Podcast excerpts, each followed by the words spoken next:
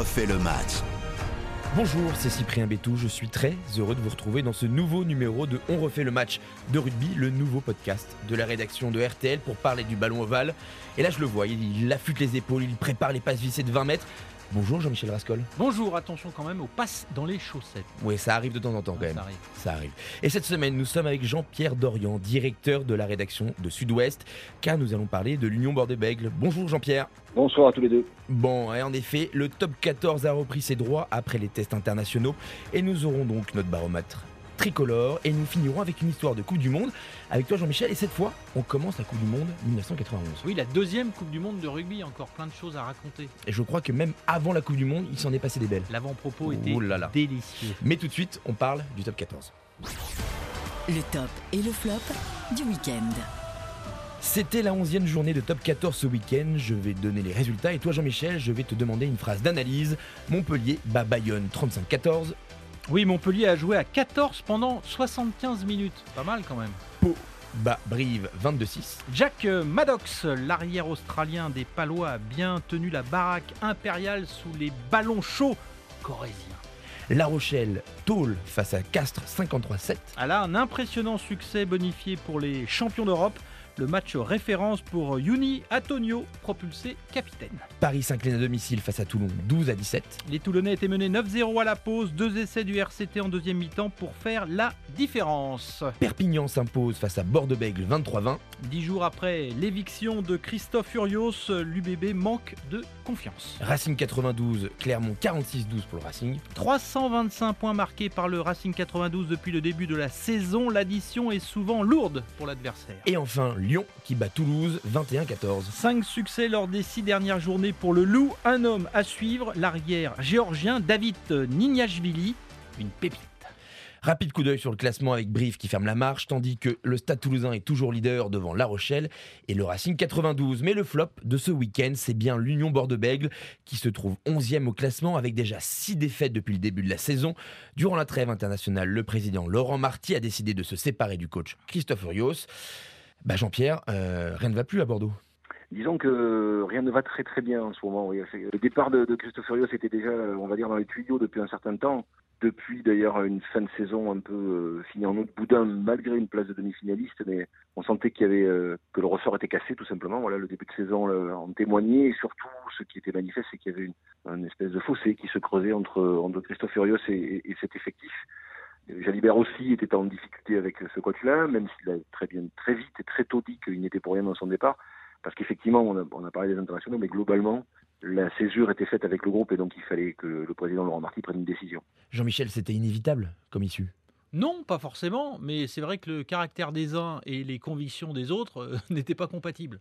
Donc au bout d'un moment, effectivement, euh, ça explose. Est-ce que c'est parce que c'est un entraîneur euh, trop à l'ancienne, trop cash? On, on va vous faire écouter une des conférences de presse de, de Christophe Furios pour qu'on comprenne bien le rôle et le personnage que c'était. Pour savoir s'ils ont envie de jouer à la SM, je les mettrai en situation. Là, je vais pas mettre de GPS, rien, je m'en fous. de tout. Je vais faire un peu à l'ancienne, tu vois, un peu comme je le ressens. Parce que parfois, on a tendance un peu à enculer les mouches. Hein. Donc là, j'ai un peu les boules. Je pense que demain, j'aurai encore plus les boules. Et après, après demain, j'aurai encore plus, plus les boules. Et là, c'est pas les GPS, je vais pas gérer les datas. hein. Je vais sentir les mecs. Et je peux te dire qu'il y en a certains qui, je vais pas les sentir longtemps. hein. Eh ben là, c'est les joueurs qui au l'ont. petit GPS que les joueurs ont en permanence hein, pendant les matchs pour calculer. Là, c'est les joueurs qui l'ont plus senti là. C'est euh, bon, il a la gouaille, il a l'accent, il a les mots qui, qui tombent bien pour nous les journalistes lors des conférences, mais auprès du groupe, parfois il les allume. euh, ça doit être compliqué quoi à vivre. Il faut se rappeler que quand il est parti de Castres, il est parti un peu dans les mêmes conditions. hein. Après, après l'année du titre, l'année suivante, il est parti euh, fâché avec son groupe. Il l'a souvent dit d'ailleurs.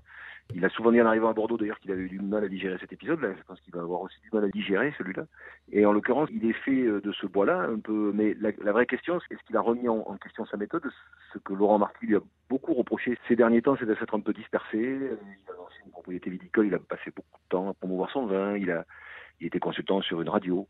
Le vrai problème qu'avait Laurent Marty, c'est qu'il l'avait, euh, il lui avait fait signer un contrat de trois ans en décembre précédent. Donc euh, contractuellement, il était lié pour longtemps. C'était compliqué de s'en séparer une fois qu'un échec patent était en cours. Et là, c'est le, c'est le, le cas. Et on sent bien que ce groupe est un peu à côté de ses pompes.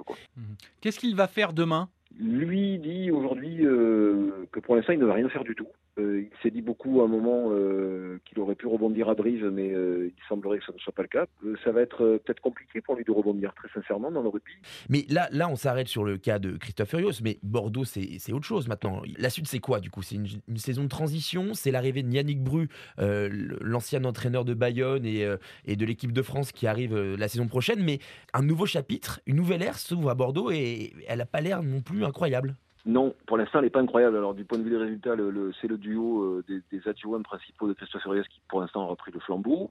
Aucun, ni Laurent Marty, ni Jalibert, ni les joueurs ne, veulent parler de saison de transition. C'est quand même un club qui a de l'ambition. C'est pour ça que la situation de, de 11e ne, pouvait pas les satisfaire avant le départ de Rios, ne peut pas les plus les satisfaire aujourd'hui, parce qu'une défaite à Perpignan pour un club de ce standing et avec tout le respect qu'on doit à l'USAP, c'est normalement pas tolérable. Voilà, quand on a pour ambition de jouer le- les, les premières places, voir le titre, c'est pas possible.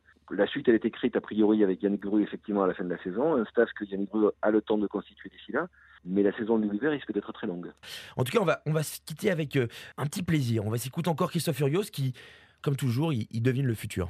Donc voilà, donc ça c'est une forme de rugby. Il- qui, qui a dit euh, le rugby on va le jouer en faisant des passes, on va le jouer en faisant de la contre-attaque, en faisant jouer de... Qui a dit ça? Qui a dit ça? Personne. Tu joues le rugby comme tu le veux. Selon ton profil d'équipe, selon ton territoire, selon ton histoire. C'est pas notre histoire à Bordeaux. C'est pas notre histoire à Bordeaux. Je veux pas jouer comme ça. Mais quand on nous amène dans ce combat-là, il faut être capable de le faire. Sinon, sinon tu perds les matchs.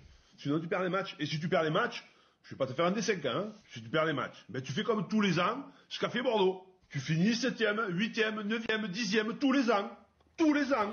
Voilà, c'était Christophe, Madame Urma, Urios, euh, en espérant que ça se termine un peu mieux pour Bordeaux cette Moi, saison. j'adore, j'adore, parce qu'on oui. dit les choses, non? Et oui, c'est ça. Nous, on, on est friands parce que on sait que dès que ça va mal, il va sortir une petite punch, il va être. Non, mais en euh, dehors de la forme, ah, le, folklore. le fond respire le rugby. Bien sûr, même. bien Hein sûr. Et puis, on va pas se mentir, il a quand même un beau parcours. Avec Oyonnax, avec Castres, il a été champion de France. Enfin, c'est un vrai coach de rugby.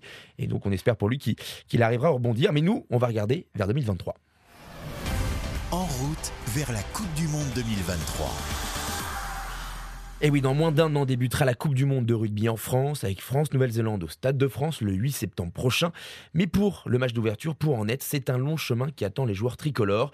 Et donc chaque semaine, on va faire un point sur l'état de forme. Le baromètre des Bleus. Et cette semaine, dans le baromètre, on va s'intéresser à Baptiste Couillou. Le demi-mêlée de Lyon a été un des grands artisans de son équipe pour s'imposer à domicile face au leader toulousain. Le numéro 3 en équipe de France a démontré qu'il avait du feu dans les jambes, mais qu'il était également capable de gestion. Est-ce que, en fait, c'est plus qu'un numéro 3 en équipe de France, ce Baptiste Couillou? Je crois que c'est Jean-Pierre justement qui nous disait il n'y a pas si longtemps dans un podcast que sans Antoine Dupont, euh, Couillou aurait euh, 40 sélections. Donc euh, c'est plus qu'un numéro 3, mais c'est pas encore un numéro 1. Ni un numéro 2, euh, Jean-Pierre? Ah, c'est un, c'est peut-être un numéro 2 ex aequo, parce que le, le- aujourd'hui, le numéro 2, c'est le, c'est le Bordelais Maxime Bucu qui a pour l'instant a gagné ses galons euh, à force de constance. Euh, faut pas oublier que Baptiste Couillou a, quand même été capitaine du 15 de France hein, dans l'Automne Cup de, sortie du Covid. Il a failli être le, capitaine vainqueur de l'Automne Cup, rappelez-vous de cette formule avec le, match si longtemps tenu par les Français en Angleterre et perdu à la dernière minute. Donc c'était déjà à l'époque, ensuite il a été blessé. C'est un joueur qui a des caractéristiques qui se rapprochent plus de celles d'Antoine Dupont que celles de Maxime Bucu, qui est plutôt un demi-mêlée euh, gestionnaire, meneur d'hommes, alors que euh, Couillou a aussi, euh, comme Antoine Dupont, du, du feu dans les jambes. Il est effectivement dans la catégorie un peu en dessous d'Antoine Dupont. C'est un, oui, c'est un numéro 2 bis. Euh, je sais pas si c'est de façon astérix, mais euh, de toute façon, il faut pas oublier que normalement, dans un groupe de Coupe du Monde, euh, il y a trois demi-mêlées, compte tenu de la spécificité du poste. On peut dire qu'il est dans, dans ce trio-là aujourd'hui. Et puis on va vous parler d'un joueur qui commence à se faire un nom, c'est Émilien Gailleton, le trois quarts centre de la section paloise, auteur d'un essai et de courses tranchantes. Il a déjà été appelé avec Fabien Galtier à Marcoussis pour s'entraîner avec l'équipe de France, donc dans les 42.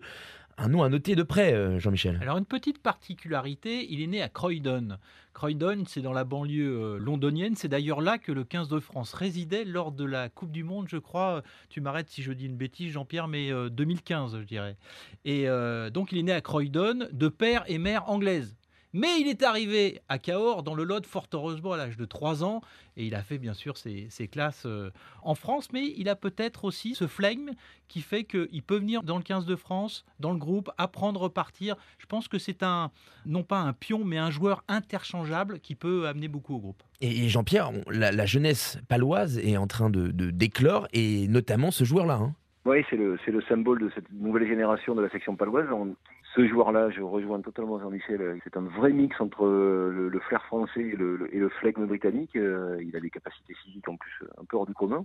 Et ça réussit pas trop mal à la section d'avoir ces jeunes parce qu'ils sont aujourd'hui le milieu du classement et ils peuvent espérer jouer la bagarre et surtout la jouer pour longtemps parce qu'ils ont vraiment une, une équipe jeune, quoi, tout simplement. À surveiller de très près. Et pour finir, Jean-Michel, on se plonge dans tes souvenirs. Histoire de Coupe du Monde. Et nous commençons la Coupe du Monde de 1991 dans cinq pays Angleterre, Écosse, Irlande, Pays de Galles et France. Et aujourd'hui, tu vas nous parler de la préparation pour cet événement. C'est ça, l'avant-propos de la deuxième Coupe du Monde. Alors, Bègle vient de remporter, rappelez-vous, le bouclier aux dépens de Toulouse avec sa fameuse tortue. Philippe Gimbert, Vincent Moscato, Serge Simon sont retenus pour le traditionnel France-Roumanie de l'époque, puis pour la tournée du 15 de France, alors aux États-Unis. L'ambiance n'est pas bonne, les oppositions sont rudes et surtout en coulisses, il est plus question de la succession d'Albert Ferras à la tête de la FFR que de la Coupe du Monde qui approche. Chacun reprend son chemin et arrive le stage de préparation à Bagnères de Luchon. Gimbert s'y rend par ses propres moyens. Simon et Moscato se présentent à l'aéroport de Toulouse rendez-vous de l'équipe de France avec une bonne heure de retard. Désabusé, il croise alors un journaliste de Midi Olympique, Serge Magnifica, une figure du Midol. L'homme a sous le bras l'édition de ce lundi matin qui, en dernière page, présente un tableau des joueurs sélectionnables pour la Coupe du Monde. Il y a là quatre colonnes, ceux qui sont sûrs d'être appelés, ceux qui ont une bonne chance d'être appelés, les remplaçants et une quatrième catégorie, les improbables. Et là, Serge Chimon découvre qu'il figure dans cette dernière catégorie et qu'il n'a pratiquement aucune chance de disputer la Coupe du Monde. Moscato apparaît lui dans les remplaçants. Alors les Rapetou, vous vous rappelez, c'est le surnom qu'on leur avait donné, qui ont traumatisé tout ce que la France compte de piliers de talonneurs avec Bègle, ne sont visiblement pas dans les petits papiers des sélectionneurs. Simon voit rouge et décide de prendre l'avion pour Nice, pas seulement pour aller à la plage, comme on l'a dit et écrit à l'époque, mais pour visiter ses parents qu'il n'a pas vus depuis des semaines. Vincent Moscato, qui n'a pas plus de deux heures d'autonomie, comme les premiers portables, Dixit, Serge Chimon, décide de l'accompagner. Albert Ferras menacera de radier les deux impertinents du rugby français. Il faudra toute la diplomatie d'André Moga, haut dirigeant béglais, pour calmer Ferras et ses envies de bonnet d'âne. Philippe Gimbert disputera la Coupe du Monde en tant que remplaçant. Une Coupe du Monde taillée sur mesure pour Serge Blanco et qui finira en tête à queue face à l'Angleterre. Une autre histoire à savourer sans modération dans les prochains épisodes. Eh ben dis donc, c'est très drôle cette anecdote de euh, Serge Chimon sur Vincent euh, Moscato sur euh, le, nombre. le portable. Le portable, le, nombre d'heures d'autonomie, c'est assez marrant. Je ne savais pas. Et elle est vraie, il me l'a confié en personne. Oui, j'ai aucun doute. Ça te rappelle de bons souvenirs, Jean-Pierre? Ah oui, je croise encore les, ces humaines assez régulièrement dans nos contrées, donc ils sont encore toujours susceptibles de sortir des vannes. Il faut se méfier d'ailleurs, parce qu'on est, est, parfois victime aussi. Donc, mais non, ce sont des personnages extraordinaires. Et l'autonomie, ça va mieux ou ça s'est pas arrangé? Alors Vincent, je ne sais, pas dire. Ce que je sais, c'est que le, docteur Simon est, toujours aussi brillant et est toujours aussi apte à sortir des vannes. Ça, je, peux en témoigner. Merci Jean-Pierre. Je rappelle que euh, le magazine Rafu, la rédaction Sud-Ouest, et il y a quoi à la une d'ailleurs dans ce, dans ce numéro?